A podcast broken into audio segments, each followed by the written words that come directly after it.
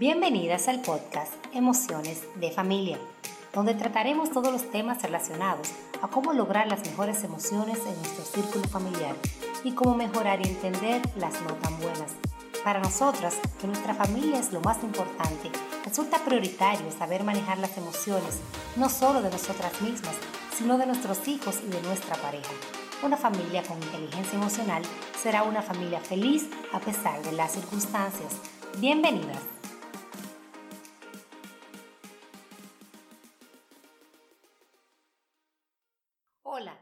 Bienvenidas a un nuevo episodio de mi podcast Emociones de Familia. Quiero tomar un momentito para agradecerles, agradecerles por los tantos mensajes de apoyo que he recibido de ustedes a través de las redes. Me llena de emoción leerles y saber que aporto a sus vidas. Gracias del alma. Hoy vamos a hablar del uso de los aparatos electrónicos en los niños, posibles consecuencias psicológicas y cómo controlar su uso. Sé que este tema no debería referirse solo a los niños, ya que nosotros los adultos también a veces abusamos del uso del celular y demás aparatos electrónicos, como la televisión o las computadoras. Basta con revisar el promedio de Instagram y te darás cuenta que es la realidad. Y más ahora en esta cuarentena, ¿quién no se ha descubierto a sí mismo después de varias horas en el celular? Pero sabemos que como adultos responsables Conocemos las posibles consecuencias de nuestros actos y como tal la asumimos. Pero los niños aún no tienen ese conocimiento y ese autocontrol y para eso estamos nosotros, los padres, para marcar las pautas en su proceder y explicarles lo bueno y lo malo de cada acción. Más allá de las consecuencias médicas como afectar la vista o la piel, vamos a hablar de las consecuencias psicológicas del uso en exceso de los aparatos electrónicos en los niños. Es verdad que para nosotros a veces resulta un momento de paz cuando nuestros hijos se entretienen con estos dispositivos, pero debemos ser responsables y conocer las posibles consecuencias de los mismos. Dentro de estas posibles consecuencias, te voy a mencionar algunas que para mí son las principales. La dependencia. Crear dependencia de algo a alguien puede tener consecuencias fatales el niño puede sentirse ansioso si no lo está utilizando y llegar a sentir que no puede entretenerse con nada más. Te puede decir, mami, estoy aburrido. Uno muchas veces dice que los niños no se aburren, pero si le hace falta algo que le sirve de estímulo constante, sí pueden llegar a tener esa sensación. Además, pueden sentir que no se saben controlar y este nivel de dependencia puede llegar a afectar su vida futura y su interacción con los demás. También está la obesidad, que aunque es una consecuencia física, la obesidad también puede ser una consecuencia psicológica al dañar su autoestima y su autoimagen. Los niños que utilizan por mucho tiempo estos aparatos pueden desarrollar obesidad más fácil que aquellos niños que hacen actividades físicas. También pueden tornarse agresivos. Si los niños se exponen a contenido violento o agresivo, pueden tener este tipo de conductas, por eso es tan importante mantenerse vigilante del tipo de contenido que consumen nuestros hijos. Trastornos del sueño. Todas sabemos que si no limitamos el tiempo en pantalla, los niños no miran horas cuando de estos aparatos se trata.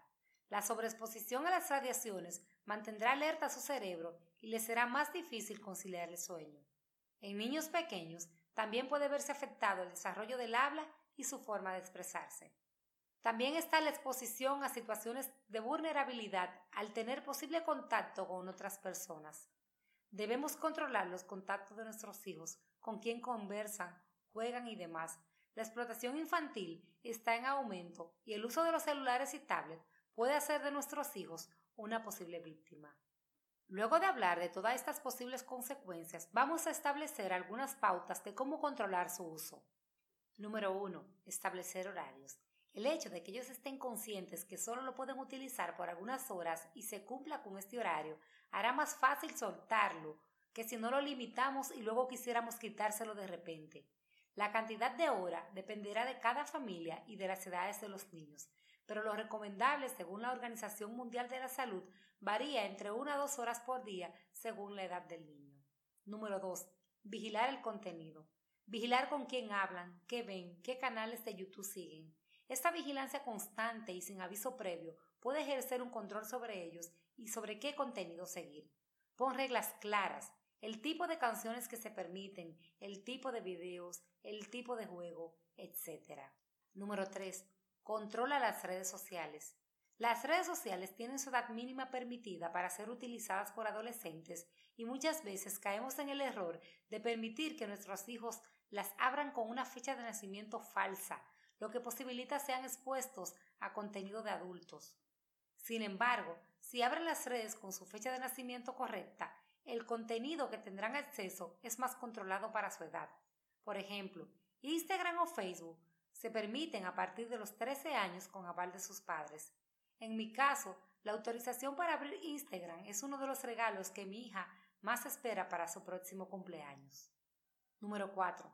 Hablar con tus hijos acerca de la importancia de mantener en privado sus datos personales, como la edad, nombre, lugar de residencia, lugar donde estudian, esos datos confidenciales que lo pueden hacer vulnerable ante cualquier malintencionado.